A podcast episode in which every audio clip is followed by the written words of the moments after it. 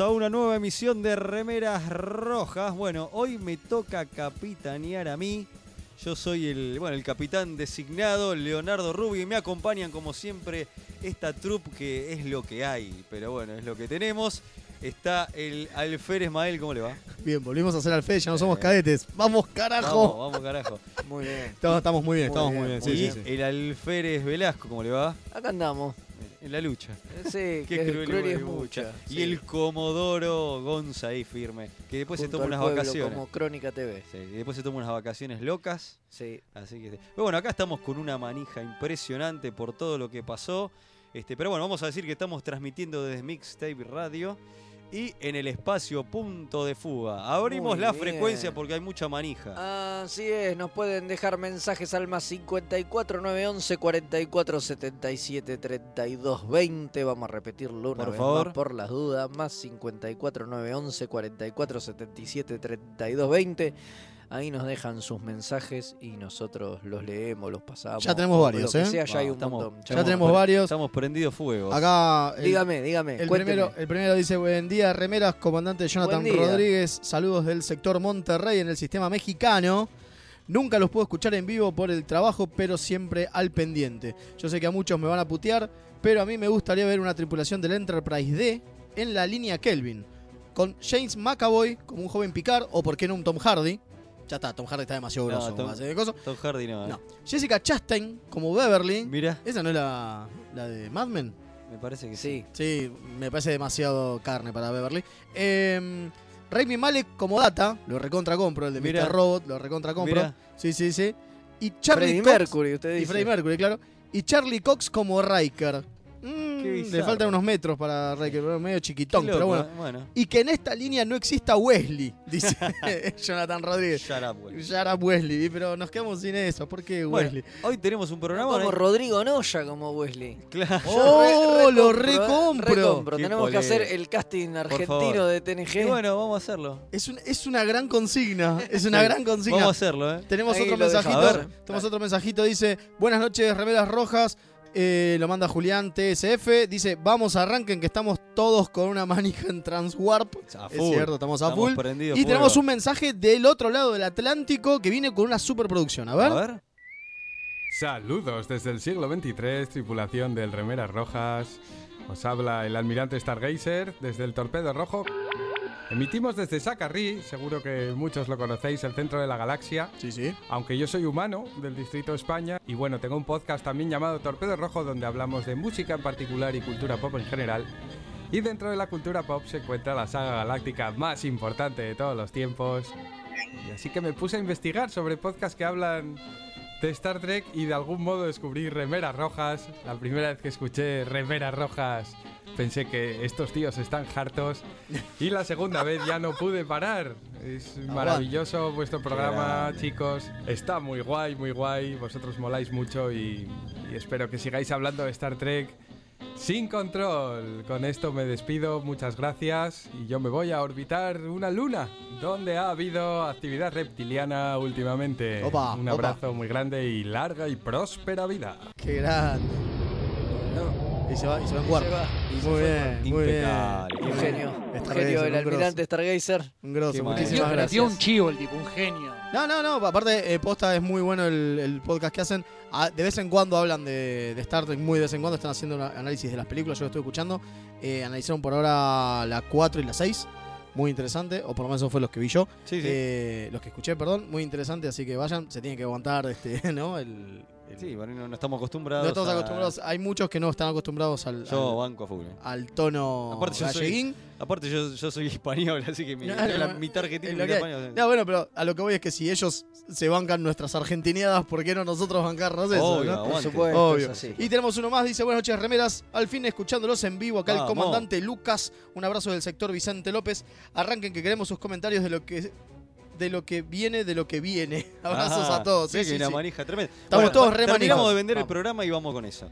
Eh, bueno, hoy arrancamos con la nueva temática del capítulo de la semana, que es este primer contacto, ¿no? Sí, así es. Este, así que bueno, y arrancamos con el capítulo Arena. El, ese, ese el del Gorn. Así que, Ese, El de la famoso. pelea del Gornikir. Tal cual. En, un rat- Famosísimo. en ratito nomás En vamos a ratito meter nomás. eso. Eh, Tenemos una un resto, podemos Una perlita, decir. Una perlita, un extra. Unas, las sobras. Sí. No seas No. hijo de puta. Una expansión, ponele, Bueno, las obras mejor. queda mal. ¿no? Las obras quedan Bueno, mal. Es un amigo, de- ¿no? Sí, por eso. Del especial de la semana pasada que habíamos prometido que íbamos a contar un poco lo que fue Star Trek The Experience de Las Vegas, esa atracción que ya cerró hace 11 años. El mes pasado se cumplieron 11 años de que cerró, Wow. cerró en el 2008. Pero bueno, nada, un amigo nuestro viajó hace unos cuantos años y tenemos ahí, grabamos un segmentito que lo vamos a estar pasando en un ratito. nomás. Como una perlita. Es una perlita más al y además especial tenemos un viaje que no fue, ¿no? Sí. El del Antes querido de... de- la casa, el Maurice Hurley, el loco ese. Exacto, Maurice escrito, Hurley, había escrito un el guion. creador de los Borgos. Claro, había escrito un guion para este para una película de TNG y vamos a estar hablando de eso, o sea, la que no fue, la Generation que no fue, digamos.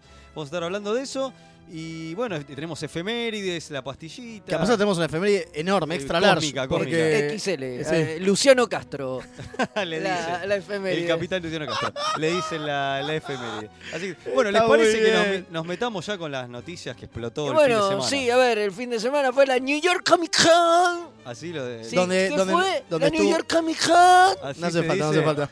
Así se dice. Donde che. está nuestro amigo Así Nico Gat. dice, sí. Sí. Donde está nuestro amigo Nico Gat, que de Treki tiene poco y nada, así que no fue al panel, No. pero no importa. Pero no importa. Estuvo grabando con unas entrevistas a autores de cómics muy Sí, copadas. muy grosso. Eh, y pasaron cosas, ¿no? Pasaron cosas, sí. pero de las buenas, no como en Argentina. Exacto. Bueno, hubo un panel de Star Trek donde estuvo parte del elenco de Discovery y obviamente hablaron también de Star Trek Picard. Sí, ahí donde se prendió fuego Y todo mundo. largaron unos thrillers. Pasaron cosas locas porque primero se, lan- se, se pudo ver el tráiler en, en latino, en audio latino. Sí, Sí, en gozo porque de. Porque Amazon Prime le- los primerió, los los- primerió. Le deben haber dicho, a tal hora lo anunciamos y los tipos lo largaron. en audio latino, me llamó dos picardías de eso que dos de que hacen las voces de bueno el que hace la voz de Picard y el de Riker eran de las voces de doblaje más reconocidas y que Y ya uno de los que más tiempo estuvo. Vale, data. Que sí, No, eso hostia, eso es en gal- hostia puta. eso en gallego estamos hablando del audio No, latino en latino, en latino, ah, che. bueno. que uno de que hace voz de Riker yo lo recuerdo porque es el que hacía la misma Venga, voz de- número uno, que me estás lamiendo la jeta.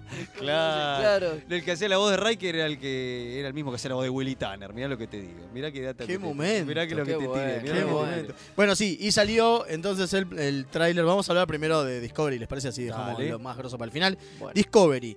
Por fin vemos lo que pasa 390 años después. Sí. ¿No? Sí, parece que la federación, 930, perdón, 930. la federación quedó reducida a Seis seis, planetas. O sea, es muy, muy jodido ver el logo de la federación. Yo la verdad nunca había caído en la cuenta tampoco. de Es que como la las bandera estrellitas Es eh, como que- la bandera que es como la bandera yankee, que en realidad no Qué tiene raro, ¿no? sentido porque tiene demasiadas pocas en realidad Tiene si lo pocas. pensamos. Claro. Pero bueno, no importa, pero acá te hacen esa comparación y quedan seis y llama la atención. Sí, y sí. es medio una Chaco Andrómeda. ¿qué Sí, vamos? eso es lo que íbamos a decir. Es Andrómeda que acá Leo no la vio. No, por favor, Eh, cuéntenme. Jim Roddenberry tuvo una, una, una de esas uno de esos tantos pilotos que nunca hizo, ¿no? Que fueron un montón. El hombre de los pilotos. El hombre de los pilotos, más o menos. Eh, y allá por el año 2002, 2001, 2005, creo que fue una cosa así. eh, Algo, no, sí, no, ahora me fijo, no 90 y importa. pico, sí. Lo importante es que eh, tomaron esa, esas- esa serie, ese, ese piloto, y Michael Barrett lo produjo también, Sí, que se llamó directamente Jim, Jim Roddenberry's Andrómeda. sí. Y la idea es que cuenta el futuro de lo que iba a ser la federación, ¿no? Del futuro de la federación, lo que podría ser. Obviamente, como no era Star Trek, porque no tenía los derechos, hizo otra cosa, ¿no? Y en vez de la federación era la mancomunidad, Claro. en vez de en vez de los Klingon estaban los Nietzscheanos. Claro, pero básicamente era eso, era un capitán que se despertaba muchos años en el futuro, ahora no recuerdo cuántos. eh, y lo- 300. 300, 300 años en el futuro, y se había ido toda la mierda, toda la civilización que un conocía. futuro distópico. Claro, toda la, toda la civilización que le había encontrado estaba todo para el orto. Bueno, lo mismo, más o menos parecido a lo de Sí, pasa que acá mandaron una nave entera, es un poco Claro, más. Claro. Che, Allá era solo la nave y el capitán, nada más. Esperemos que las cosas en Picar no se pudran tanto para que termine ese futuro. Y pero faltan 930 años, es un montón, así que no importa. No, pero posta, a mí me encanta que hayan tomado el, el concepto de Andrómeda, ¿eh? Vos lo aplaudís. Sí, totalmente. En el tráiler totalmente. vemos de la raza de... de- Vemos la raza de Morn, vemos Cardassiano, cardasianos, Andor- vemos andorianos. Sí, sí. No, no, Hay un poco de todo. muy bueno, muy, muy bueno. La verdad que ve recontra, lindo, se- recontra ceviche. Sí, sí, sí. Ahí me acuerdo de Mariano Chinelli, nos dejó un comentario cuando pusimos el tráiler diciendo, me parece que esto va a ser como DS9 o TNG que levantaron a partir de la tercera temporada. Mirá, mirá. Y puede ser, Y qué puede sé yo. ser, Le tenemos fe, es Eh, un clásico. Es un clásico de Es- Trek, es que un las primeras... de Trek, que las primeras Es temporadas clásico. sean flojas y después levante. Pasa que acá le mandaron cirugía mayor, digamos. Sí. Mandaron un cambio muy drástico y qué sé yo. Bueno, por el otro lado. Perdón, también- perdón, perdón. Y una cosa muy interesante, a mí que me gustan mucho los trills, eh, Michael Ah. Burnham entrando en una pileta de trills. Sí, Epa. y se ven un montón de trills Y se ven un montón de Sí, trills. o sí, sea sí. que me, me- Oh. me parece que estuvieron escuchando Y, bastante a y los hago una, fans. y hago una pregunta. ¿Por qué no estaría Dax? No, para mí va a estar. Para el mí simbionte puede estar puede tranquilamente. estar. Sí, yo pensé me exactamente lo muero. mismo. o sea, creo que me voy en seco. pichín. Sí, dije, a full. dije, yo, lo, yo pensé exactamente, dije, che, pará, puede estar Dax, puede que uno de estos Sería sea hermoso. Dax. Estaría muy bueno, estaría muy Sería bueno. muy loco y muy Sería muy interesante. bueno, muy Damos bueno. vuelta a la página, el mismo avances de trailer y bueno, lo que todo lo que explotó por todos lados, las redes dicen que bueno, el hashtag de estar Picard fue trading topic, ahora que está de moda decir eso. Bueno, explotó, explotó el trailer de Picard y bueno, eh, Tenemos fecha, sí, tenemos fecha, pusieron ¿Cuándo, fecha. Velasco? 23 de enero en USA, 24 de enero Eh, En todo el resto. en todo el resto después. del mundo para Amazon Prime. Vamos a tener los viernes de Picard. O sea. ¿puedo decir algo? ¿Puedo, decir una cosa? Dígalo.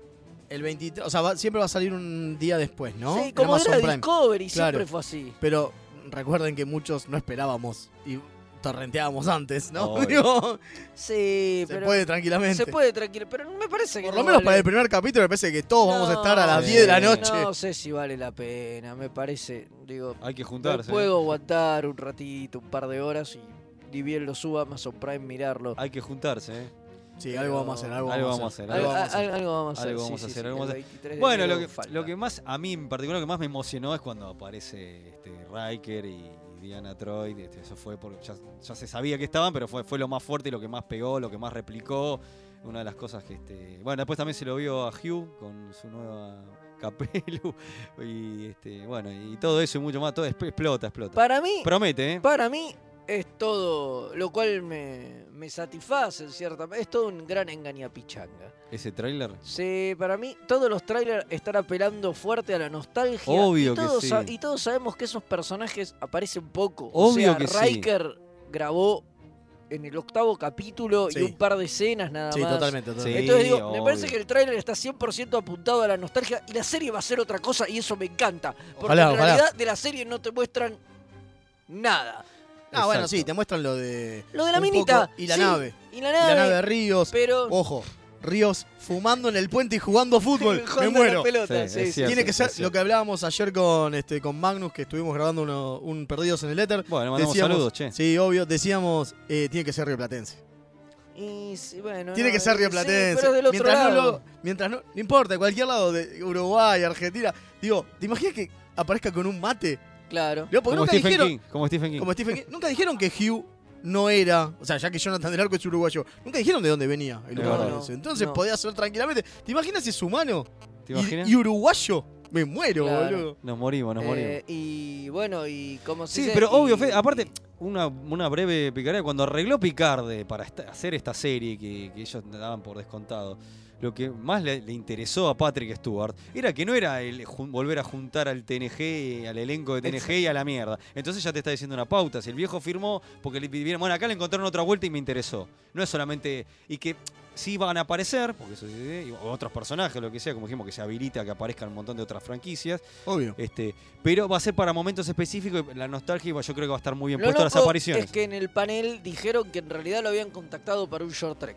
Sí, está bueno que Claro. lo Eso fue una cosa. Y nada, eso abre la puerta a pensar, che, pará, si lo habían contactado a Patrick para un short trek, pueden contactar a cualquier otro para un Para un short, trek, trek, y los short treks pueden llegar a ser buenos. Y ya que hablamos de short treks, obviamente el mismo día, como sorpresa, porque nadie lo esperaba, eh, Kurtzman cuando anunció esto de los short- di- dijo, bueno, y en este momento Amazon Prime acaba de poner el primer short trek Q&A Sí. en el aire. ¿Cuántos van a ser los short? Seis. Seis. Eso ya, ya se Y ya estuvimos se hablando fuera de producción que cómo va a ser el orden que van a estar dedicados a, a, a Pike. a Hay todo. cuatro que son de Pike, supuestamente. Exacto, hay, hay cuatro, hay cuatro que Va, son de Pike, Que son, que son de la. de la Enterprise, en Enterprise. realidad. Este primero Q&A es el primer día de Spock a bordo del Enterprise, Sí. que ya salió. El jueves sale el segundo, que se llama The Trouble with Edward. Claro. Que Ese- sabemos, ese va a ser el de los Tribbles. Sí, posiblemente. Supongo. Que Eh, se vio un, un avance. Después el 14 de noviembre sale As Not. The Girl Who Made the Stars sale el 12 de diciembre. Y el 12 de diciembre también sale Efrain and Dot. Ahí dan dos. Y después Children of Mars sale el 9 de enero. Por lo tanto, la semana que viene vamos a estar hablando de estos dos short tracks Obvio. que tenemos. Exacto. Eh, hay- en teoría va a ser uno animado. ¿o no sé? Sí, es alguno de estos. Claro, y después se- había dicho que iba a ser uno de con la previa a los eventos de Picard. ¿no? Calculo que Children of Mars debe ser Seguramente. que es el que va unos días Antes antes, de- del Sí, estreno. sí, seguramente, obviamente, seguramente. Eh, eh, hay Tenemos mensa- más mensajitos. Sí, y después tenemos que resolver la encuesta. Ah, tenemos una encuesta, cierto, me había olvidado. Mire usted. ¿Le parecen los mensajes primero? Vamos con- Sí, vamos con los los mensajes. con el saludo de los amigos. Vamos con los mensajes. Saludos amigos de Remeras Rojas, escuchándolo desde la nave médica San John de Santiago de Chile. Un stop en la guardia. Qué fin de semana hemos tenido, tantas noticias.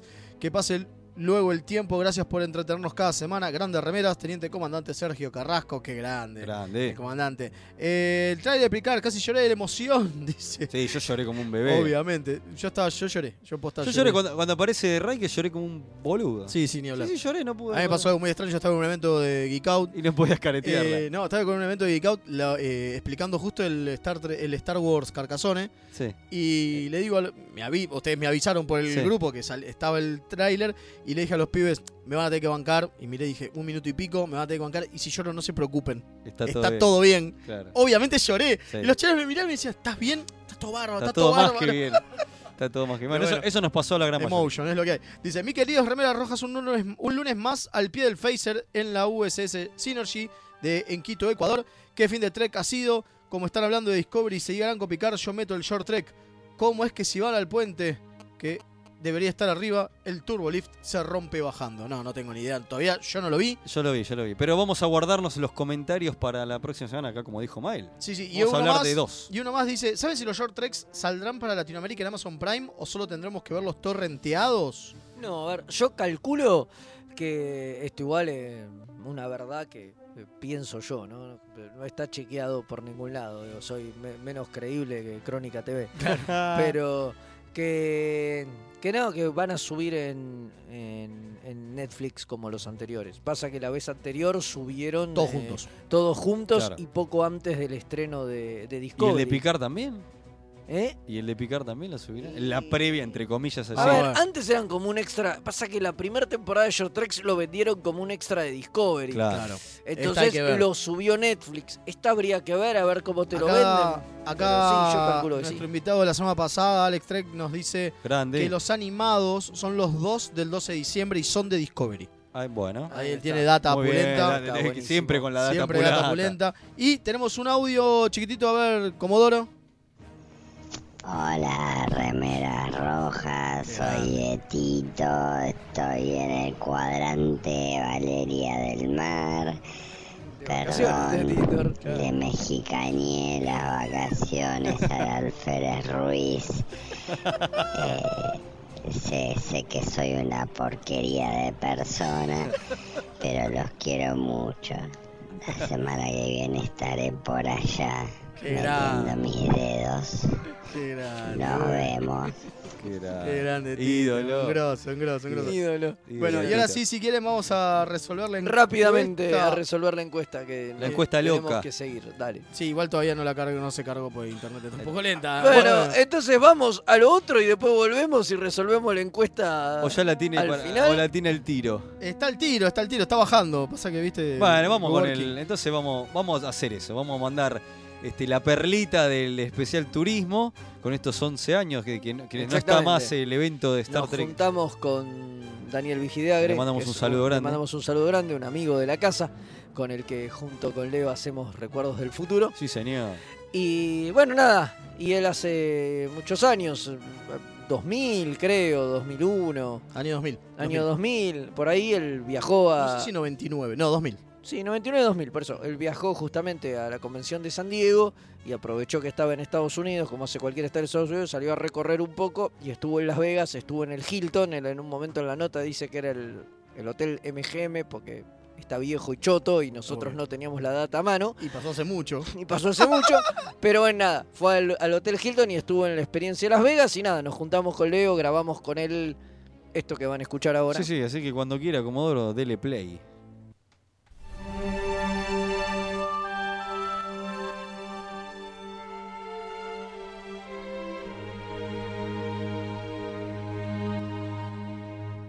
Bueno, estamos acá con Daniel Vigide Agre, un amigo de la casa, Así es. ¿no?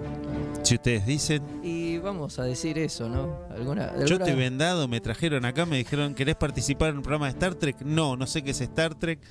Y, y lo drogamos y lo trajimos. Y lo trajimos. sí, sí. Engrupido con algo de, de Power Ranger Tal y- cual, y, tal Godzilla. cual, tal cual. Bueno, Así nada, es. queríamos que nos cuentes un poco, porque acá Dani tuvo la, la suerte, suponemos, de haber ido hace muchos años ya a el famoso Star Trek Experience en Las Vegas, ese que ahora se cumplen 11 años de que, de que cerró. 11 años de que cerró. dense Wow. una idea de lo anciano que es este muchacho, ¿no? Porque- Claro, del, es el, era el casino MGM, si no me equivoco, ¿no? Exactamente. Sí. Así que nada, nada, queríamos que nos cuentes un, un poco cómo era la experiencia, si lo que te acuerdes, cómo era. Dice que estaba muy bueno y, y hoy se toma un poco de, de antecedente a lo que es el parque temático de Star Wars, ¿no?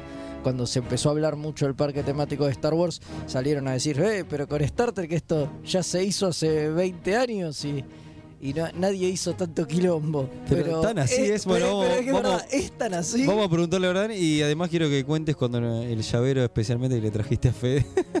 Todas esas Ahora, ahora me siento con una responsabilidad de debería haber anotado más cosas. No, no, por suerte me acuerdo bastante porque no había ido a muchos rides, o sea, en ese viaje que, que hicimos con amigos, eh, habíamos ido a parques de diversiones y demás, pero que era el primer ride que uno iba exclusivamente al ride y no, no era parte de, de un complejo. Entonces, el Star Trek Experience tenía como el peso, y creo que mucha gente lo criticaba, es que era pagar, no sé, no me acuerdo si salía 7 dólares, 10, barato no era. Era pagar para hacer algo que duraba de principio a fin menos de media hora, pero entonces tenía como unos extras como para que uno no sentía que le acababan de robar. Claro. O sea, salía capaz más que ir al cine, pero era menos que ir al cine. Eh, parecido a lo que hicimos en el, en el de New Jersey. En, en- en- en- claro, ¿Cómo era la, experiencia de la academia? De la academia. la academia, sí. Claro, esto es como un ride de un parque de diversiones, pero no había parque de diversiones, era parte. Uno iba al casino, compraba especialmente. Sí recuerdo que cuando entrábamos en, en la, digamos, como hay en algunos juegos de, de, por ejemplo, de Disney, de los parques de Disney, hay como una sala de espera donde hay cosas temáticas como para que la gente no, no entre en ataques de, de Claro. ira.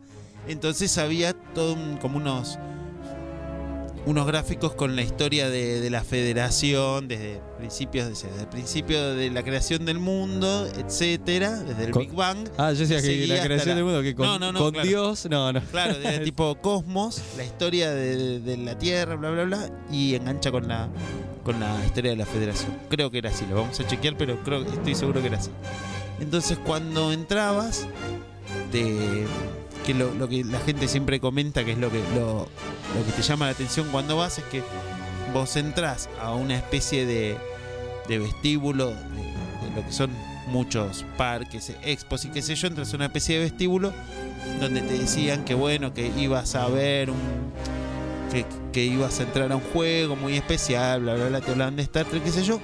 Cuando se apagaban las luces, automáticamente. Aparecía Gimonte. Sí.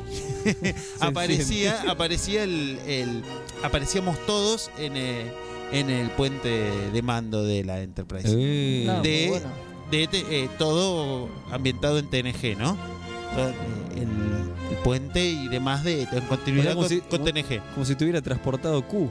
Claro, y no, no, no, tenés manera, no, no tenés manera de saber cómo, cómo lo hicieron, si es un set que se abría, pero era en segundos. Cuando se prendían las luces en segundos, aparecíamos, la gente se empezaba a reír, sobre todo yo, que era medio tonto, porque claro, me reía porque digo, bueno, está bien que es un truco y qué sé yo, pero entonces eran todos actores muy, buenos y termina como diciendo, ah, ustedes fueron transportados desde el Ah, siglo... claro. Entonces todos actuaban Como eh, Webster.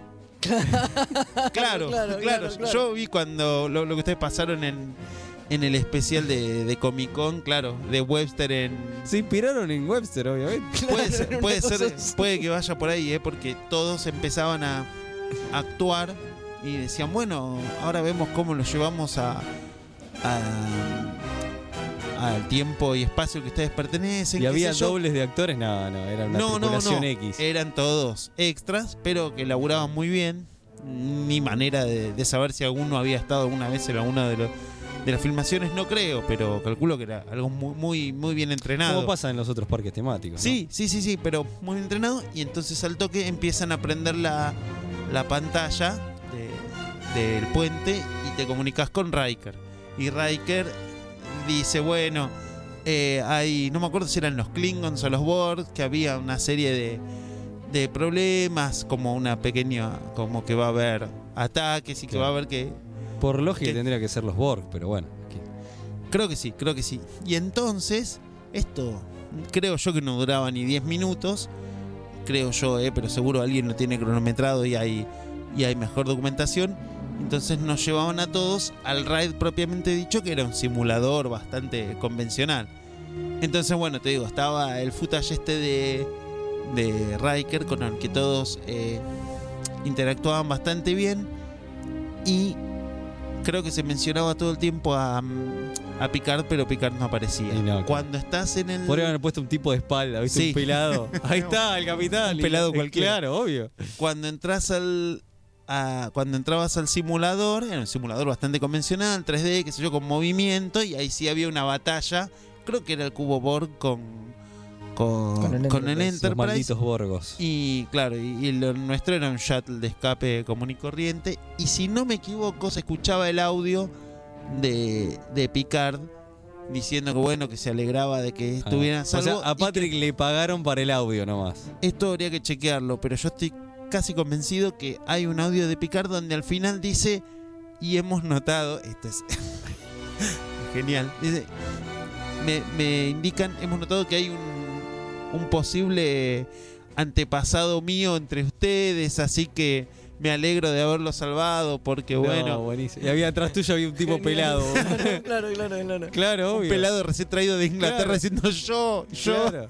Obvio, obvio. Que no estaba con ustedes, lo puse. Yo hubiera hecho eso, hubiera sido obvio. increíble. Un doble de Patrick lo hubiera, lo hubiera puesto. Y cuando terminaba eso, la gente ya salía como loco. extasiada diciendo quizás sea yo. Claro, obvio. Eh, estaba, tenía un nombre, creo que era Promenade, había como un, un paseo de compras. no sé, Claro, estaban- eso, eso te iba a preguntar, Claro. porque yo tenía entendido eso, ¿no? Que había como, como eso, como, como un lugar que estaba como ambientado. Claro, Como- cuando, como claro, es como, es el nombre que tiene, perdón, esto sí que no sé, el, el nombre que Sí, no, el no, no, Promenade. el Promenade, claro, el Promenade como sí. tiene en, en la Enterprise, entonces bueno, había unos estancitos con, merchandising a precios absolutamente inflados. Me imagino. Donde me traje un par de, de llaveros para, para Mael y para, para Fede, ¿no? Sí, sí. Creo que sí, no, no me acuerdo bien. Y compré quizás alguna cosa más. Debo decir que era algo bastante oneroso. Digo, como fueran. No para decir, mirá lo que les traje, sino en el sentido de que no compré mucho porque era tipo, bueno. ¿quién puede apreciar esto? Fede, Martín. Sí, obvio, a nosotros Y- no, no, no- bueno, nos pasó parecido en Nueva York también. Cuando vas a cualquier lado te comprabas los souvenirs esos en el Empire State y te cobraban de, de Obvio. 17 dólares Claro. un llavero de mierda. Claro, sí. no, claro. Uno, uno ya lo sabe cuando Obvio. está ahí. Sí, obviamente. Y sí, sí, entonces sí. había merchandising y había como un pequeño restaurante. Y obviamente fuimos con, con mi amigo, con, con Grace. Dijimos, ya que estamos acá, ya, ya que estamos adentro, Vamos a comer. claro, si igual vamos a venir a comer, comamos acá y listo.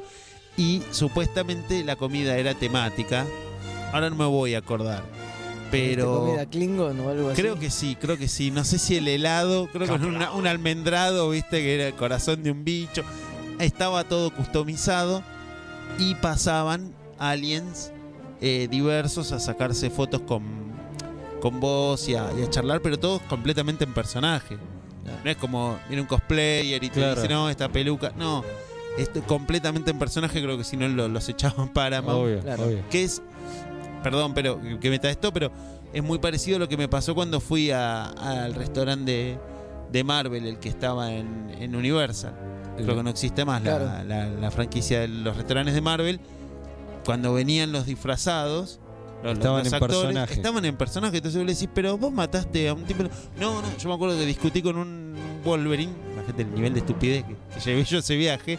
Porque venía Wolverine, yo tenía una remera de Avengers que hice durante años comprada ahí.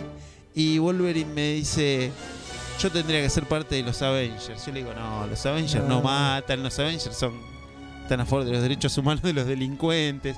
Wolverine me dice, no, yo mato cuando, cuando es necesario, no mato por placer y una conversación Después vino completamente... Bendis y... Claro. Obvio, claro, claro. Y cambió todo. la Capaz que era Bendis. Por Era Bendis, Por ir acá, así arrancó a laburar Bendis, ¿no? Y claro, ser, ser. de Wolverine. Claro, Perdón, sí, y cuando sí, nos fuimos nos dijeron que había tres... Si está enmascarado, ¿qué podía saber?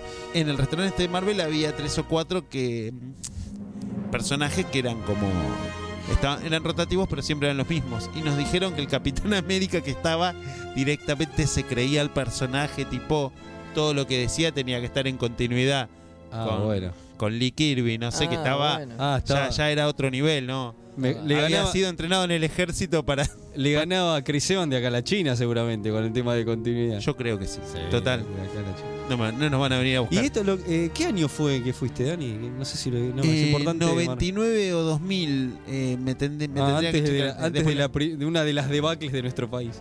Sí, claro, me tendría que fijar, eh, sí, creo que fue el 99. Me tendría que fijar, tengo, conservo algunas cosas como el programa de, de la convención de San Diego, que veníamos de ahí o fuimos para ahí, no me acuerdo.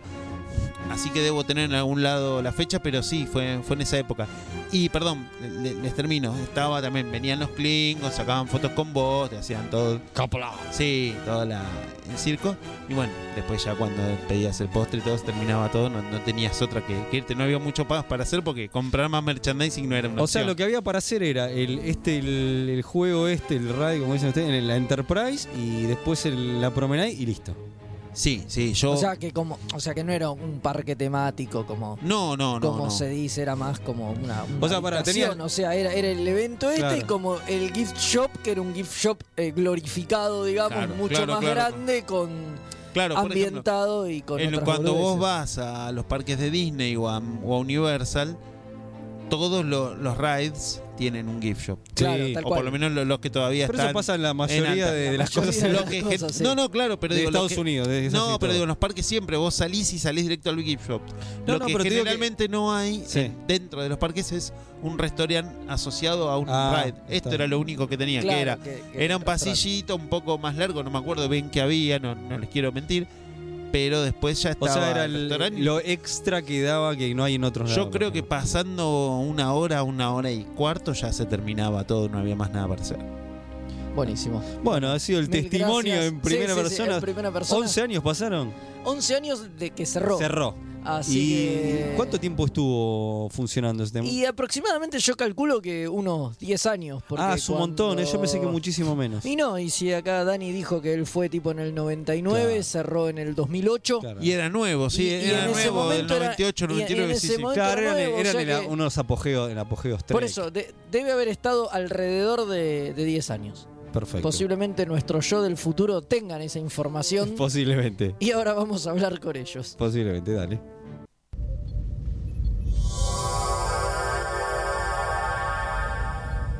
Remeras rojas. Los que sobrevivan vuelven después de la tanda.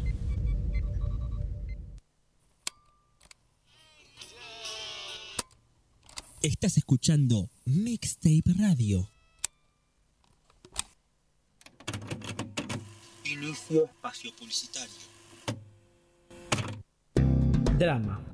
En sus últimos momentos de agonía, lo único que César atinó a hacer fue taparse la cara con la toga para mantener de la poca modestia que ya le podía quedar. Humano. Me resulta más sorprendente la narrativa que crea el analista, ya sea económico o político, que tiene que ir inventándose una historia al mismo tiempo que pasan los hechos. Hilarante. Era el carnaval de Río Móvil. La cruzada era un carnaval que además dejaba una- un sendero de destrucción a su paso. La Tortulia Podcast. Encontranos en tortuliapodcast.wordpress.com o en iVoox o en tu proveedor de podcast favorito. ¿Estás aburrido en tu casa sin nada que hacer? ¿Querés tener una salida especial con tus amigos? ¿Querés probar los mejores juegos de mesa? Venite al espacio Geek Out, el mejor lugar para pasarla genial. Tarreira 2484 a metros de Plaza Italia. Abrimos todos los días.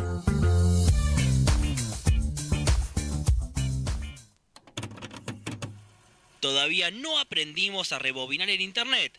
Mixtape Radio. Nueve Paneles es un sitio dedicado a deconstruir la historieta. Reseñas, informes y podcast dedicados al medio. El podcast de nueve paneles. Hermandad condenada. 60 años después. Eventorama. Gen mutante. Distinguida competencia. Búscanos en 9paneles.com, también en Facebook e Instagram. Link. Servicios y redes. La más amplia oferta en venta de hardware, mantenimiento y abono para empresas, servicios Windows y Linux, equipos de video y seguridad. Visítanos en Avenida Gaona 1429, Ciudad Autónoma de Buenos Aires. O llamarnos a los teléfonos 4581-6360 o 4581-6702. Nuestra web www.linksite.com.ar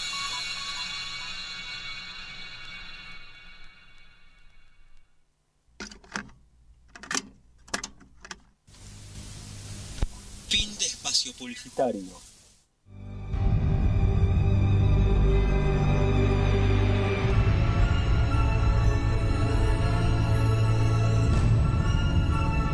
El capítulo de la semana.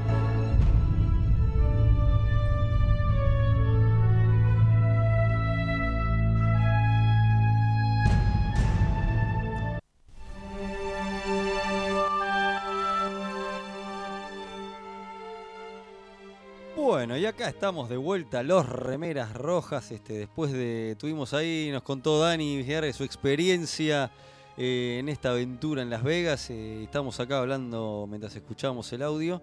Que resulta que había dos variantes, ¿no? Al principio era con los Klingon y después agregaron la de los Borg. A los Borg. Y nuestro, un oyente, como es Mariano Chinelli, nos mandó el, pas- el capítulo, el, pas- el- el programa pasado, nos mandó y nos puso videos de, de esa experiencia con los Borg, así la pueden ir a buscar.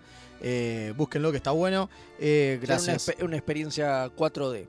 Creo que en el 2004 la inauguraron, o sea, unos años después. Unos años después que fue Dani. Perfecto. eh, en el 2008 cerró el Experience, en el 2004 sumaron esto, estuvo los últimos cuatro años esto de los Borgs. Los. Antes eran los Klingon, efectivamente. Bueno, este, Tenemos algunos mensajitos más. Sí. Vamos rápido.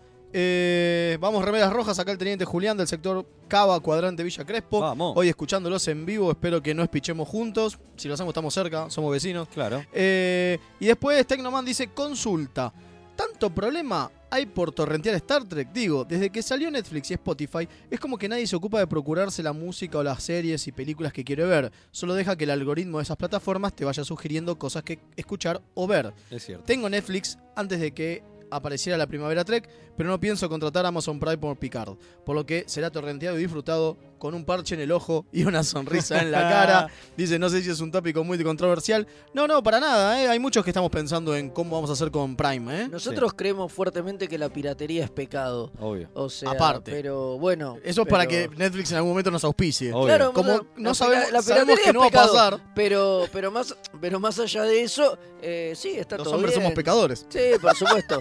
pero está, está todo bien, digo, no, nadie está en contra y nadie te va a obligar a, a sumar seguro. mil plataformas. Encima cada vez son más. Ahora Sí, se viene olvídate. Disney y no sé qué mierda. Y, sí. La de y DC H- Co- y HBO tu vieja. La de DC y- Comics. Y, sí, que es la de HBO. Claro. Y no sé qué. La sí, de Image. Olvidá, En cualquier cual- momento. cualquier Todd cosa. McFarlane saca una. eh, Obvio, obvio. este, bueno, eh, vamos a meternos con el capítulo de la semana. ¿le pare- Ah, tenemos más mensajes. Estamos con, y sí, realmente estamos en la primavera Trek. ¿eh? ¿Se dieron cuenta de y eso? hay que resolver la encuesta también. También. Sí, sí, la tengo acá. Muy bien, Fede. A ver. Bueno, vamos a Buenas escuchar. noches. Buenas. Para el que esté interesado, este domingo, 13 de octubre, en la Fundación Mercedes Sosa, Humberto Primo 378, a las 13 horas van a estar pasando What We Left Behind, eh, lo que dejamos atrás, documental de DS9, en el evento Retro Fandom Expo. Para el que todavía no lo vio, lo quiera ver de vuelta. Para el que no lo pudo ver en el espacio ubicado con nosotros, puede ir 13 horas. Buenísimo. Sí, genial. Muchas gracias. Muchas gracias por el dato. ¿Tenemos otro o no, no? Era ese nomás, genial. Perfecto, bueno, vamos bueno. rápido A resolver la encuesta, rápidamente. Sí, porque la encuesta obviamente lo que dijimos fue, teniendo en cuenta que vamos a hablar de arena, ¿no? Claro. Capítulo de eh, primeros la, contactos. arrancamos la nueva temática del mes. primeros contactos. Preguntamos cuál fue el primer, primer contacto para la gente, ¿no? de no toda se la federación. muy bien. Algunos creyeron que el peor por la baja calidad y no el peor No. por, por el grado de, de, pe- quilombo. de peligro en que puso. Y dijimos, dimos como opción, obviamente, a los Gorn, a los Romulanos, a los que era, digamos, este, TOS, ¿no? Sí. Porque era sí o sí de la federación, ¿no? Dejamos afuera Enterprise. Exacto. Quisimos poner la Federación Unida de Planetas. Sí, porque él te presionó, son todos Todos los capítulos, contactos, claro, Todos los capítulos son primero contacto. Entonces pusimos a los Gorn y a los Romulanos por TOS. A los Ferengi, a los Tamarians y a los Borg por TNG. Sí. A los Yemadar por este DC9. DC9. A los Vidianos por eh, Voyager. Bochacher, Bochacher. Y a los Klingon por eh, Discovery. Discovery. ¿No? Eh, y a pesar de que parecía que iba a ser otra cosa, no, señores. Ganaron los Borgos. Ganaron los Borgos, Y los Borgos son tremendos, obviamente. Se asimilan todos. Te asimilan todos Viene los Borgos. Jonathan del Arco y. Viene Jonathan Largo y te asimila todo. Con un y te ataja 26. un- Y te ataja unos penales. Y te ataja una pena. 26,5%. Luego, empate entre los Klingon y los Gorn. Mirá. Mire usted. No, Klingon, Gorn y Vidianos, perdón. Epa. Eh, y después, como después vienen los Tamarianos. Bien. Así que A como los Ferengi peor- no lo votó nadie. A los Ferengi no votó nadie. No, olvídelo. Y sí. Y los Ferengi re- explotan en DC9 en realidad. Es verdad. Exactamente. Bueno, pero vamos con Arena, ¿le parece? ¿Cómo no? ¿Cómo? Arena, el, episodio número 19 de la primera temporada Sí. de TOS. Sí, sí. Este- En este episodio creo que se menciona por primera vez a la Federación o Sí, es, es acá. Es acá, Es acá. es en el de los gornos. Es el de los gornos. Ya que decimos los borgos, le vamos a decir a los gornos. Eh, claro, esto, no sé si se acuerdan que nosotros hablamos un poco de este capítulo cuando hicimos el, el, eh, Especial de Cestus Tree. el Trekipedia de Cestus 3, exactamente, que es donde pasa esto, ¿no? Este, eh, este problema que hay, que de repente hay una gran colonia de la federación y alguien los hace mierda. Exacto. Y ahí es donde muere nuestro amado remera roja, el que Por faceado. supuesto, el que faceado. El ídolo, así el que hacemos una mención especial. Sí, por supuesto. Sí, sí, sí. Y bueno, claro. Nos basamos en él. Y el capítulo tiene como tres partes muy marcadas, ¿no? Sí, O está muy sea, dividido. Muy dividido. O sea, tiene la primera parte que es esta en la. En Cestus 3. En, en Cestus 3. Después hay o una. sea, sobreviviendo a- al, al, al ataque, al ataque Gon. Que no se sabe quiénes son primero, ¿eh? Sí. No, Que no se primero no se sabe claro. quiénes son. Saben Che, que eh, los están reventando, Un más. del ataque. Dicen que tanto eh, Shatner, eh, Leona Rimoy y Forrest Gilly quedaron con un problema en los oídos por las explosiones. Por las explosiones, Permanente. o sea, Sí, sí, es que vos lo ves y les explotan las cosas Yo- muy yo cerca, cuando salen estaba- corriendo y Yo cuando estaba viendo eso dije, uh, y decía, decía- y realmente parece que les Parece que les afectó. está, les desafectado. Bueno, sí, ahora quedaron con ese ruidito. Qué Que, con ese bajón, ti- boludo, qué bajón. que Entonces, queda- bueno, nada, la primera parte es eso. eh, Que es como muy, muy marcada, ¿no? Es Claro. y es muy distinto a todo lo que vimos antes. Sí. Nunca hemos visto esta clase de ataque directo a. Bueno, es la primera vez que se nombra a la federación, pero digo, No, a no. una colonia. a una colonia cierto, ¿no? y la hace mierda. Y aparte le hace mierda, porque no queda nada. No queda nadie. Dos, no queda tres chabones nadie, nomás. No queda nadie, sí, sí, sí. Un chabón. Ah, un, sí, sí, un sí, chabón. Después igual mandan, mandan una cosa médica a buscar más sobrevivientes, claro. pero que ahí te das cuenta que hay mucha gente en la nave, porque cuando vuelven a subir, después de que los Gorn se van, porque el ataque finaliza y los tipos se van, eh, y Picard, eh, Picard, Dios Epa, mío, ¿cómo ¿cómo estamos, estoy? eh? Eh, Kirk le dice a Coso, bueno, súbanos de vuelta y bajen 30 médicos para buscar sobrevivientes. ¿Y dónde carajo salen 30 médicos? Pero bueno, no uno vemos. piensa que está McCoy. McCoy, más. Chapel y para de contar. Claro, bueno, no, hay Claro. 30 por lo menos arriba. Bien, bueno, bien. y ahí se suben a la nave y salen a perseguir a los Gorn. Van, van por el espacio persiguiendo y esto es como el segundo arco, el segundo, Sí. el segundo acto de, de- del capítulo. Es ese, es arriba de la nave tratando de descubrir quiénes son y- Claro. y, en persecución que le van dando más, más, más manija al Warp y en un momento dice, eh, ponga Warp 8. Epa. Eh, van a Warp 7, eh, ponga Warp 8. Man- mándele nomás. Y en un momento se clavan los frenos de la Sí, nave, re loco. paralizada. Las dos naves quedan Y paralizadas. las dos naves quedan paralizadas, y ahí aparecen los Metrons, que es esta raza de tipos superpoderosos. Sí. Que los mencionamos cuando hablamos también de la, del especial del cómic Q. Exactamente. Del Q-Conflict. Del Sí. Q-Conflict, porque están ahí. Los seres Y agarran al capitán de cada nave y dicen, bueno, el destino de sus razas, o de este conflicto por lo menos, lo van a definir los capitanes, y los mandan los dos a un planeta X, que no sabes dónde está. El porque planeta no es- Arena, claro. Claro, el planeta Arena que no es, no es ahí, no es donde están ellos ni un carajo, es en otro lado, en Sí, algún lugar. cosas que tienen es que los mandan tan lejos que después las naves los quieren buscar y no los y encuentran. no los encuentran, Sí. exacto. Sí, sí, sí. Lo mandan a la mierda. Y bueno, y ahí se enfrentan, medio en pelotas, o sea, sin equipo, sin nada. Pero los Metron dicen que en este planeta pueden ah, encontrar Encontrar armas. cosas Pero que no- los sirven Claro, como pero no es que van a encontrar un phaser, eso, No, sino no. elementos. Elementos para, para eh, y, y enfrentarse. Entonces vemos lo lentos que son los Gorn cuando Sí. hacen. Claro, y ahí, ves- y ahí ve, también ve Kir por primera vez a- al enemigo. Exactamente. Y, después los también eh, los tipos están preocupados y le piden a los Metron, por favor, queremos ver cómo está nuestro capitán, y les pasan en una pantalla como si fuera el fulbo. Sí, totalmente, miran el partido. Les proyectan el- codificado. el, El- codificado. el poneme el co- con- pagó- mi- paga- o mirando, sea, Los mirando las los aventuras de Kirk. del Enterprise pagan el codificado a los Sí, metros y ven, sí, sí. ven lo Además así, pasa. viste, puede hacer el eh, hace tener relatos de Spock Claro. y comentarios de McCoy Claro. y te van contando todo lo que va haciendo eh, Kirk que si no no Claro. se entiende. Oh, acaba de encontrar fosfato de no sé qué Claro, mierda. Si no se entendía un carajo. Claro, Claro. Totalmente, total- O sea, pero en un principio el, el Gorn le, este, le iba ganando a, a- Claro. a Kirk, casi, que- que- que- pero se da vuelta la turca con esta que se aviva eh, nuestro querido Capitán Kirk con estos elementos y forma como una especie de bazooka. Bueno, y esto está inspirado en un cuento Sí, que en realidad es medio una chantada. Claro, Porque la realidad es que el guionista, que ahora me van a soplar como Yo- se llama. yo sé quién es el que hizo el cuento. El que hizo el cuento original, que Eh, es Freddy Brown. Exacto, Fred Brown. Pero el guionista, eh, en realidad. el Kun. Jenel Kun le salió parecido. Sí, Y sí. alguien le dijo, boludo. Parece que esto lo Esto, choreaste. Ah, esto no. está, es muy... Sí, sí. Bueno, está bien, no hay problema. Lo llamo a, a, A Freddy. a Freddy y le digo, che, mirá, vamos a usar tu cuento para un coso. Y el tipo chocho de la vida Sí, le sí, sí, dijo, sí, sí, sí. maestro, úsenlo, está todo bien. Sí. Pero la, re- la realidad es, Es que esa, no- no es que fue- no es que fue una Claro, adaptación. Claro. Che, un datito, Freddy Brown es un capo, ¿eh? Es un capo. Es, un Sí, capo, sí, es el chabón, es un capo en cuentos cortos y en relatos cortos y tiene y el chabón hacía eh, eh, historias o cuentos de, de humor y ciencia ficción. Y el que les recomiendo, si algún momento a alguien de la- se les ocurre llegar a leer algo que realmente es un grosso, es Marciano Vete a Casa. Marciano Casa es un relato de humor donde, en breve, ¿eh? en la Tierra de repente aparecen marcianos verdes que empiezan a volver loco a todo el mundo y no te dejan vivir, no te dejan ni tener relaciones, ni... nada. Bueno, ese tipo de locura que tiene algo muy de cartoon de Looney Tunes, pero eh, lo hizo este tipo. Y también tiene otro- otros, otros relatos de habla de universos paralelos. Bueno, ese era Freddy Bueno, Brown, y lo recomendamos. y Yendo a Arena puntualmente. Vamos, volvemos a- con Arena. a- la, a la historia corta, ¿no? Sí. Al, al relato del tipo. Es muy parecido Sí, totalmente. al último acto, obviamente, ¿no? Obviamente. Es una entidad superpoder. Yo digo, son dos facciones en guerra. Sí. Pero acá están en guerra directamente, digo. Son dos facciones en guerra. Claro. Y una entidad superpoderosa decide que la guerra la van a definir dos tipos Sí.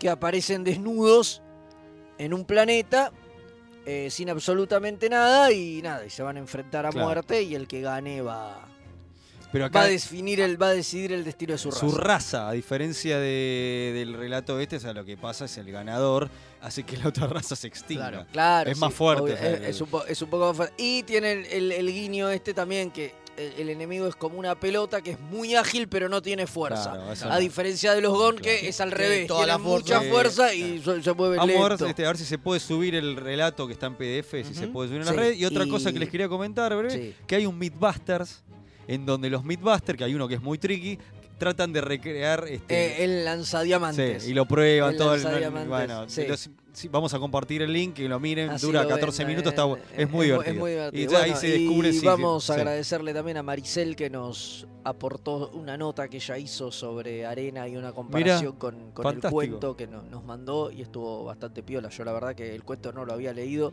y leí el resumen de ella. Fantástico. Y con eso me alcanzó. Así Bueno. que, así que, Bueno, así Yo solo, yo agradezco. solo quiero nombrar Sí. eh, con nombre de apellido a Jerry Aires.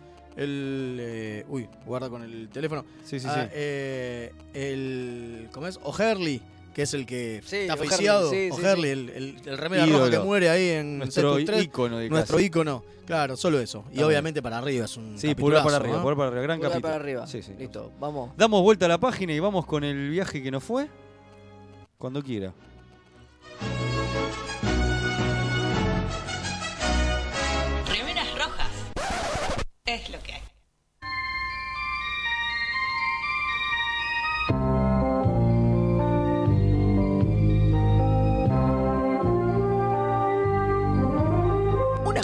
Aparece de extra en 12 capítulos de la serie original y del que su cara se puede ver claramente en al menos un episodio, nunca apareció en los créditos y al día de la fecha su identidad continúa siendo un misterio.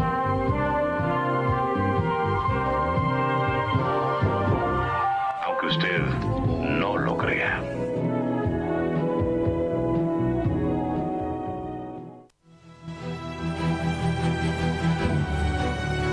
Los viajes que no fueron.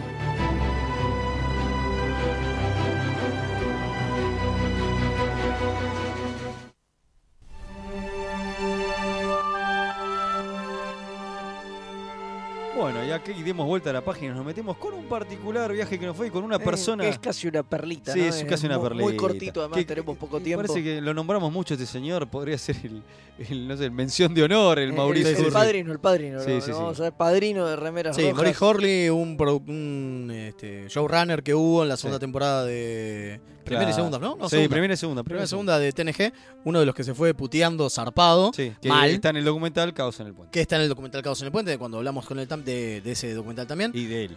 Y de él específicamente. Eh, y Lo este tipo- llamaron de vuelta. Claro, lo llamaron después. En el 92, cuando iban a hacer. cuando ya Berman estaba pulenta, ¿no? Claro, Sí, no- Se había quedado con su puesto, Berman. Sí, sí, en el 92 eh, Berman lo, lo llama para. Bueno, porque empiezan a, a cranearlo de hacer una película, la Claro. película del, del traspaso, ¿no? La que- transición. lo- de transición, lo que iba a terminar siendo Generations. Claro. Entonces, eh, originalmente iban a hacer una especie de concurso con varios guionistas Sí. y qué sé yo.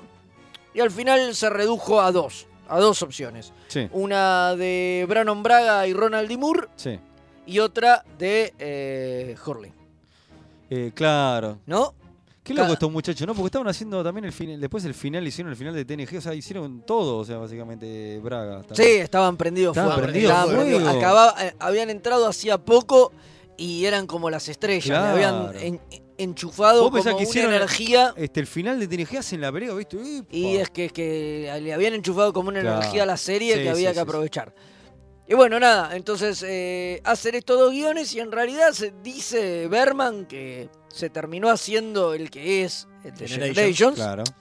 porque estaba terminado, mientras que Hurley eh, presentó un tratamiento que después se transformó en guion. En Sí. el 93, a fines del 93, él entrega el guion completo, pero ya habían avanzado en la producción del otro porque Claro. había estado un cacho antes. Una de las cosas que tiene de diferente es que el guion, ah, o por lo menos el tratamiento de Hurley, lo que quería era que eh, Picard llamara, o sea, recreara un holograma de Kirk Sí. para ayudarlo con una situación muy complicada, con unos seres transdimensionales, una medio cosa medio extraña. Exacto, porque tenía un argumento similar al de, de Tolian Webb. Exacto. Y como Kirk había sido la única persona que había podido enfrentarse a los tolianos y haberlos derrotado, le pedía ayuda a través del holodeck. Claro.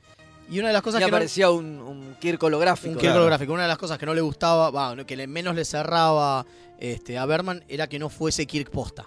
Claro, Que tal no cual. hubiese algo que fuese Kirk posta ni el resto de la tripulación posta. Y que no estaba el resto de la Claro. tripulación que en la de Braga apareciera al principio. Bueno, Sí, por lo menos aparecen, Claro, claro. hay- hay- había una especie de prólogo, empezaba con ese prólogo. Sí, de hecho, donde los miembros Vamos- clásicos Vamos a hablar de están. Generation One, pero la idea era que estuviera Spock y, y McCoy. Y McCoy, claro, Y- en el, en el y guion. Kirk. Claro, en el guion estaban ellos. Por eso Claro. digo, entonces, había como una cosa así, digo, un pequeño prólogo y por eso no, no les terminó de cerrar y terminaron comprando el otro guion que terminó transformándose en Generations. Pero este quedó como pendiente para que fuera otra película, ¿no? Claro, porque el guion estaba completo. De hecho, hay, hay fotos, digo, capaz que ahora las subimos. Digo, eh, esto se, se vio a la luz cuando en un momento Berman subió la foto que él tiene del guion. O sea, hay Claro. un guion está. completo que nunca se llegó a filmar. La idea es que fuera una película posterior. La que, la que seguía a Coso. La que- otra, O algo. total, Total, al ser eh, un Kirk holográfico, holográfico podía cualquier cosa, Podía, claro. po- podía estar en cualquier momento, pero por algún motivo nunca se hizo. Capaz nunca, no- nunca lo volvieron a convencer a Shatner. O quizás Horley pidió más guita porque se fue hinchado la pelota. O también, o vaya tú a saber. Esos incluso tipos- en algún momento la, pueden, la podían haber hecho y haber cambiado a, En vez de a. Kirk. a- en lugar de, no, digo, en lugar de Kirk, otro capitán Otro al, que le pide al que le pide ayuda. Uh. No, no, otro capitán al que le pide ayuda. Y a la mierda, digo. ¿no? Pero bueno, nada. Al final esto nunca se hizo, quedó en la nada. Sí, sí, pero sí. bueno, es Bueno, una perlita Una tuvimos. perlita que acá que queríamos, que queríamos comentar. Estaba bueno una de comentarla. tantas. Hacía bastante que no hacíamos un viaje que no fue. Sí, sí, sí. Y sabemos que a la gente le. A mí, a mí mis gusta. secciones favoritas. ¿eh? Por eso, y siempre está bueno, a veces son más largas, a veces hay más data, a veces menos. Sí, sí, sí, sí. La vamos A mí me encanta. piloteando y ahora nos vamos hagamos un libro de todo esto un día. Y un día lo vamos a hacer, unas efemérides extra Extra large. Epa, A ver, vamos, eh, pará que la tengo que buscar.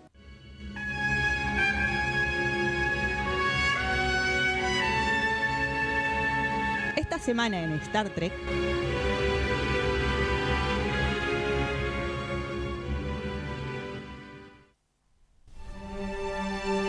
Y bueno, empezamos entonces con las efemérides. 24 de septiembre de 1961 nace John Logan, escritor de Star Trek Nemesis, pero que es más conocido por su trabajo en Gladiador, El Aviador. Por estos dos recibió nominaciones al Oscar. Y Penny Dreadful, serie que no solo creó, sino que escribió, por solo nombrar algunos de sus tantos trabajos. Bueno, continúo yo. Este, 1970 nace Mark eh, Guggenheim, Guggenheim. escritor de cómics y de televisión, donde escribió series como The Practic, eh, The Law and Order, eh, Miami. CSI Miami. CSI Miami, eh, Flash Flash, Forward. Forward, sí señor, sí señor. Por solo nombrar algunos de sus trabajos, pero también es conocido por ser productor de la Arrowverse de CW. eh, de la gran serie Troll Hunters para, y para Star Trek escribió el cómic de Captain's Log eh, Harriman. Claro, que es el capitán del Enterprise B.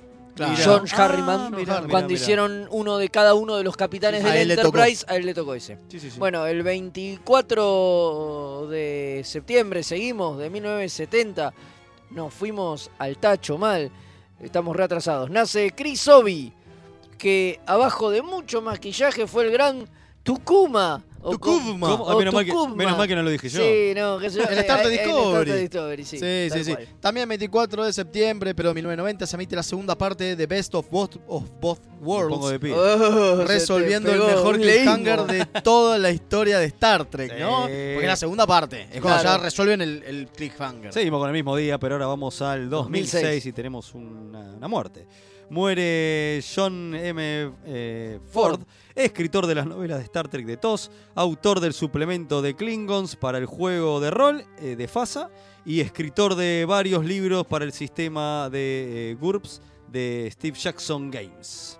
Bueno, en el 2008, seguimos el mismo día, este día no termina, no termina nunca, muere Olive Crawford, escritor nominado al Emmy varias veces, que escribió para bueno, la serie original los episodios Galileo 7, Let That Be Your Last Battlefield y The Cloudminders. Seguimos con el mismo día, pero 2017 se emite Battle of the Binary Stars, el segundo episodio de Star Trek Discovery. Impresionante, impresionante. Bueno, eh, Cambiamos de día. Cambiamos de día, este, 25 de 9, pero el año 1949 nace Anson Williams, actor conocido por su trabajo en Happy Days, pero que se convirtió en el director de televisión. ¿Tu día favorito? Obvio, que se convirtió en director, en director de televisión en Star Trek.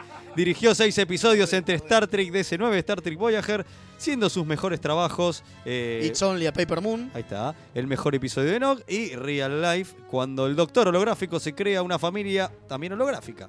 Capítulos. También dirigió Bywatch, Charmed eh, y Beverly Hills en la serie favorita de Fede, Sí. 9210, Hércules, Gina, y por solo nombrar algunos un laburo, o sea... hay- Una bestia, el una chabón, bestia, una una bestia. En 1962 nace Beth Toussaint, que interpretó a Ishara Yar, la hermana de Taya que aparece en el episodio de Star Trek Legacy, ¿se acuerdan? sí, sí, en. TNG, ¿no? Pero que también enamora. participó en series como MacGyver o MacGyver. MacGyver. MacGyver, Plum, claro. explota todo. 21 Jump Street, Melrose Place y que en Babylon 5 hizo de la esposa difunda del comandante Sheridan. Mira. ¿Se acuerdan? 25, seguimos con el mismo día, 1970, nace Paul Pop, escritor y dibujante de Capo. cómics, multiganador de distintos premios Eisner, que entre muchas cosas trabajó haciendo Batman, Spider-Man, Capitán América, Fantastic Sí. Four, The Spirit y Bone. Vamos. Y para Star Trek dibujó When Worlds Collide, Spock Confronts the Ultimate Challenge Mirá en vos. 2009. Sí, Paul Pop hizo cosas de Increíble, Star che. Trek, hermoso. Increíble, increíble, increíble. Bueno, eh, seguimos con el mismo día, pero 2002 se estrena Carbon Creek, el episodio de Star Trek Enterprise que cuenta el verdadero primer contacto entre humanos y vulcanos. Cambiamos de día. Sí. 26 de septiembre de 1932 nace Richard Herd, que en Voyager hizo del almirante Paris, pero que es más conocido por ser el comandante supremo de los visitantes en V Invasión Tenés Extraterrestre. razón, es él. ¿Viste? Y que aparte es miembro de la Enterprise Blues Band, grupo musical que tiene con Bon Armstrong, Casey Big, Steve Rankin, William Jones y Ronald B. Moore. ¿Posta? Sí, Mira. ellos tienen su grupo. Qué Su grupito aparte. Qué grande. 26 de noviembre pero del 2001 se estrena, se estrena Broken Bow, el primer episodio de Star Trek Enterprise. Y nos empezaban a contar la historia Claro. detrás de. Qué ¿no? nombre pedorrín que tiene el Sí. capítulo, para hacer un primer capítulo. Bueno, eh, mismo, no, 27 del 9 de 1932 nace Roger C. Carmel, que fue el primer, eh, ¿qué sería? El Harcourt, eh, Fenton, Henry, Mad. Mad. Ahí está. Harry. Es Mad. que es demasiado, no, era el primer. Harcourt, Fenton, Harry. es el Mad. primer eh, Harry. El, el primer Mad. Harry, que también fue villano del capítulo doble del Avispón Verde y Batman. Mira, qué dato que Mira qué dato. Eh, también el 27 de septiembre, pero era 1950, nace Kari Hiroyuki Tagawa, que aparece en TNG en Encounter at Firepoint, pero que es mucho más conocido por interpretar a Shang Tsung en la primera película de las y en la serie Ya de sé. Mortal Kombat. Claro, Tremendo, ya el sé chino de. Mortal Kombat, un grosso, boludo. grosso. 27 de, también de septiembre de 1951 nace Jim Shooter. Algunos se ponen de pie. Editor en jefe de Marvel Comics. Otros lo putean. Desde 1978 a 1987, momento en que la franquicia de Star Trek pasa a manos de Marvel, Mirá. ¿no? Y se publica la serie de TOS y la adaptación de la primera película. Mirá. Gracias quizás a él. A- al alto Jim Shooter. Al alto Jim Shooter. Pero bueno, pero se encajoneaba los originales de Kirby. 27 de 9 de 1954 nace Denise Okuda, genia, eh, cuyo nombre soltera es Denise eh, Tatwell.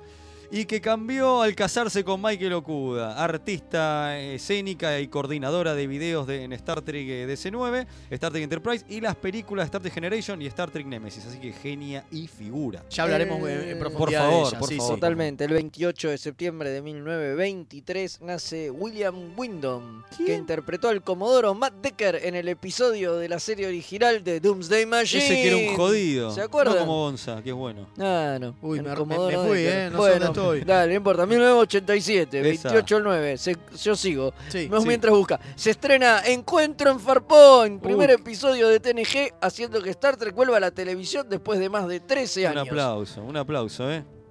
Sigo yo, sigo yo, sigo yo. Bueno, 29 del 9 de 1966 se emite The Naked Time. eh, bueno, un ca- capitulazo de Star Trek, la serie original. Sí, el que fue nuestro capítulo de Virus Locos. Sí, señor, sí, señor. 29 del 9 de 1985 muere Herb Wellerstein, director de cuatro episodios de Star Trek TOS, entre los que se encuentra la el gran de Tolian Webb, que acabamos de hablar, Sí, sí, sí. y el último de TOS, de Turnabout Mira, Intruder. Mirá vos. Fue el que le dio el cierre final a TOS. Mira. Bueno, eh, también un 29 de septiembre, pero de 1995, se envía al estudio el guion final de First Contact. Bien. La, La película, mejor película A mí me de encanta, Star- de es mi Star Trek favorita. que más nos gusta. Nos gusta muchísimo.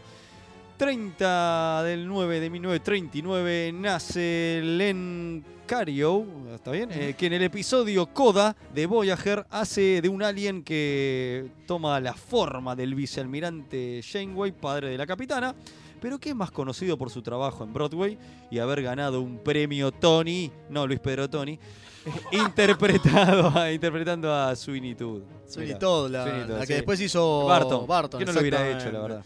Sí. 30 también del 9 de 1947 nace Michael Wagner, escritor y productor de TNG. Entre los episodios en los que trabajó está Who Watch the Watchers, el episodio de El Picar que tanto le gusta a Leo. Sí, el Picard. Totalmente. El 30 de. También, ¿no? Seguimos. Septiembre. En septiembre de señor. 1991 se emite Dark Mock de TNG, uno de los che. episodios más renombrados de la serie y del que vamos a hablar la semana que viene. Sí, señor. La semana que viene acá, Darmok en vivo. Viene- en viene nuestro en vivo, programa. viene Viene, Darmok. sí, Viene viene Darmok. Y Yalat. también. ¿Y dónde? va? Porque esto que es Tanagra, obvio. por supuesto. obvio. Vamos. Lo más estúpido que vamos a decir Ob- es maravilloso. Obviamente. y voy, George. 30 de 9 de 1997 se empieza a filmar eh, Mensaje en la Botella. El episodio Trek Voyager en donde el doctor holográfico es transportado al cuadrante alfa, ¿se acuerdan? Y se encuentra con un nuevo modelo de doctor holográfico que era interpretado por, sí, por Andy Dick, ese que Una es locura. me- medio hincha pelota. Bien, 30 del 9 del mismo día, pero un año después, se emite, o sea, 1998, se emite Imagine the Sun, primer episodio de la última temporada de Star Trek DC9 y primera aparición de Esri Dax. Bien. Mira tú. El, pasamos, cambiamos de día Sí. y de mes. El primero de octubre de 1947 nace Stephen Collins, el actor que interpreta a Will Decker en Star Trek The Motion Picture. estamos, eh? Y todos lo recordamos por eso. Sí, nada más. ¿Cómo estamos con los Decker, eh? Sí, Sí, sí, sí, todos. Totalmente. Bueno, el, el de 1950, seguimos el mismo día, nace Natalia Noglugic. Nogulich. Gracias.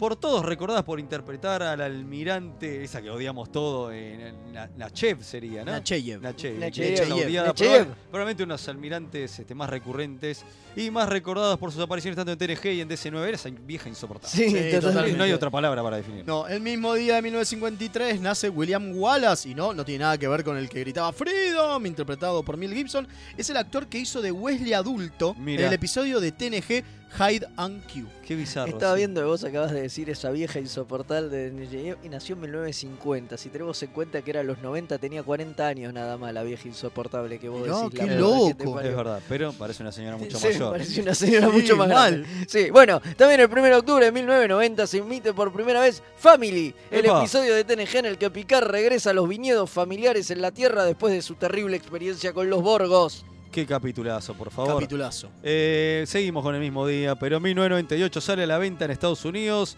el Star Trek Deep Space Nine Technical Manual, un, completo manual con bocha de información del universo, del funcionamiento de la estación, del, como la- las Rona o la Defiant, y así como este, principales tecnologías como Klingon, Cardassianas, Bajorianos y demás especies que son importantes en la serie. Una gema. Una gema, la verdad. Un día después, o sea, el 2 de octubre de 1948, nace el gran, el único, el Nos ponemos de inigualable. pie, ¿eh? Nos ponemos de pie porque es un gran eh, actor de jazz, ¿no? ¿Cómo le decían? Cantante. Cantante de jazz. Músico de jazz. Músico de jazz. Nace Avery Brooks, el querido capitán Cisco. Y nos ponemos todos medios locos. Todo. de pie. Sí, sí. Y decimos Bueno. cosas desvariantes. También un 2 de octubre de 1948 nace Persis Kambata, la actriz y modelo de la India, la que todos recuerdan por ser la telente Ilia en Star Trek The Sí, Motion Picture, hermosa. como le gusta decir a Leo, la pelada. Sí, sí, hermosa, hermosa mujer, la amo. La amo, claro, la amo, la amo. Bueno, eh, seguimos mismo día. Nace Ed eh, Mireaki. No sé. Miareki. Gracias. Eh, modelista responsable de haber creado muchas naves en TNG y series posteriores, entre las que podemos destacar la clase Nebula, que es una de mis favoritas. No le gusta a nadie, A pero usted la hizo- sí. a mí sí. El mismo día, pero un año después, o sea, 1954, nace Diane Carey, una prolífica novelista en cuan- eh, que cuenta en su haber con más de 30 novelas de Star Trek, incluyendo la co-creación de la saga New Earth, que cuenta la nueva misión de 5 años del Enterprise entre The Motion Picture y La Ira de Khan. Impresionante. Bueno, también el 2 de octubre, pero en 1995, se emite por primera vez The Way of the Warrior, episodio con el que abre la cuarta temporada de DC9 y significaba el regreso de Michael Dorn a la franquicia. Hermoso. Eh, robando con el Klingon. 1996 se estrena Falsos Profetas, el capítulo de Voyager donde encuentran a ese par de Ferenci que se habían perdido en el capítulo de TNG, ¿se acuerdan? Exactamente. El Exactamente. capítulo del precio. eh, Exacto. Que era una cosa pendiente que muy bien que lo retomaron. eh. Un aplauso para los que hicieron eso. Eh, un día después, 3 de octubre de 1935, nace Madeline Rue, la actriz que interpreta a la teniente Marla McGeever, eh, esa que se enamora de Khan en el episodio Space Seed. Lo curioso es que ya había interpretado a la mujer de Montalbán en un episodio de Bonanza, No, mira y ambos actores volverían a cruzar caminos años después para la isla de la fantasía. ¿No Guau, paraban de chucu, para un chucu. poco. Sí, viejo. y te tiro un dato más. ¿Sabes por qué no volvió para Wrath of Khan? Porque qué? estaba, porque tiene una enfermedad y estaba en silla de ruedas. A la mierda. Por eso matan al personaje. La que en el guion original Estaba. aparecía y la mina estaba mal. Mirá, mirá vos, mirá vos. Eh, bueno, eh, voy yo, ¿no? Sí, Sí, va usted. 3 de octubre. 1988 se filman algunas escenas con efectos especiales de Star Trek 5, como la de los hombres eh, roca que fue eliminada en esa escena, que tiraban humo, que los chabones fumaban, fumaban, fumaban, Eh, donde aparece este, escenas de George Murdo como Dios. Y si quieren saber más, hace un tiempo le dedicamos un especial a esta película, así que los invitamos a, a ver.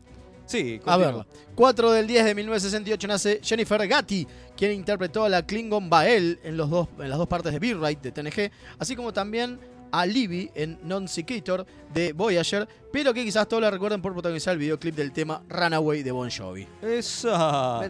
El- también un 4 de octubre de 1968 se estrena el episodio de Paradise Syndrome de la serie original. Es en el que Kirk con amnesia queda varado en un planeta habitado por descendientes de los pueblos originarios norteamericanos. Eh, wow, qué locura. ¿eh? Continúe usted porque lo estamos buscando, ¿verdad? Acá está, Ah, no, 4 del 10 de eh, 1988 se emite por primera vez The Cage, el primer piloto de la serie que presentará el Capitán Pike y que hasta ese año no se había podido ver nunca en la, su versión original. Muy bien, muy bien. Bueno, eh, seguimos mismo día, 1999, se comienza a filmar eh, Tunkatse. El capítulo de Voyager, el que Leo lo pronuncia como el culo. y que todos amamos porque es de la marca. Y Fede se pone de pie, se, se- se- se- se erotiza porque aparece de rock. Es la primera vez que es el debut de The Rock, exactamente. Fede se pone Dwayne. Johnson. Se pone al palo Y porque. justo le toca a Leo. Es ¿viste? genial.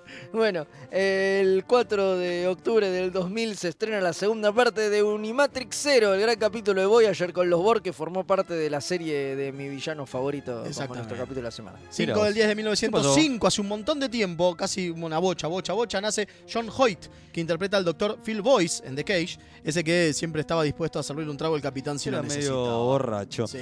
Eh, mismo día, 1952, nace Duncan Reger, actor canadiense que interpretó al amante fantasma oh, de la doctora Cruz en el Sub Rosa y tuvo un papel recurrente en DC9 como Jakar Edon, el amigo de Kira de la Resistencia que terminó como el primer ministro de Bayor. Pero que muchos recordarán por interpretar a la versión moderna del zorro en la patética serie de los 90 o por ser el Drácula de Monster Squad, claramente. Película. Monster Squad de Fred Decker. Un 5 de octubre también, pero de 1987 se estrena The Naked Now, nuestro capítulo de TNG de virus locos y que pasó a la posteridad por la escena entre Talla y Data, obviamente. Polyfunctional, obvio. Epa, epa. 5 del 10 de 2011 fallece Charles Napier, conocidísimo actor que en Star Trek tuvo dos participaciones, una en la serie original como Adam en el episodio de Way of Eden y como el teniente general Rex Denning en eh, Little Green Men de DC9. Sí, sí, sí. Igual tiene una extensa carrera tanto en cine como en televisión en películas como Rambo 2, Austin Powers, The Blues Brothers, entre muchísimas otras. Entre otras. Seguimos, eh, no, cambiamos de día, el 6, eh, pero 1953 nace Wendy Ruby, la actriz eh, que en Star Trek interpretó a la cardasiana Ulani Velor en el capítulo S9 Destiny, pero que todos recuerdan por su papel de Nadine Hurley en la serie de Twin Peaks. Mira, era ella. En el 6 de octubre de 1958 nace Mike Carlin, reconocidísimo editor y guionista de cómics que fue Nos responsable pie, ¿eh? durante años de todo lo relacionado con Superman, pero que además escribió un montón de cómics de Star Trek en DC, tanto de los de la serie original como de TNG. Y los invitamos a escuchar Eventorama por nueve paneles que hablamos de la muerte de Superman. Muy bien. Exactamente. 6 de 1966 se estrena The Enemy Within, cuarto capítulo de la serie original, por la que eh, en el que por un accidente de transportador Kick se desdobla en dos personas, una buena y una Sí, mala. una Bueno, ese. Una boludez. Eh, seguimos mismo día, 1967, se emite por primera vez Mirror Mirror. Sí, el capítulo ese largo y que hablamos largo y tendido. El de, obviamente, el, el el debut del universo espejo. No hay mucho más que decir. Totalmente. En 1983 nace Han Chessman, la actriz canadiense que interpretó a la teniente comandante Iriam en la segunda temporada de Discovery. Bien, Sí, y lo último de hoy, y lo último de hoy, 6 del 10 de 1999, se estrena Barge of the Dead, el capítulo de Voyager en el que Belana muere en un accidente y se No. encuentra con su madre en un barco que se dirige a Gretor, mal más allá de los Klingons sin honor. Tremendo. Ese- tremendo, tremendo, tremendo. Tremendo, tremendo. Así Bueno. que terminamos con la súper tremenda Eso, efeméride. eso ha sido todo. Una locura lo Bueno, que hicimos. Acá, este, tanto el Alférez Gonza como Fede y yo vamos a estar en la Crack Bamboo, así que si nos Sí, quieren si cruzar nos ahí. quieren cruzar ahí, nos buscan.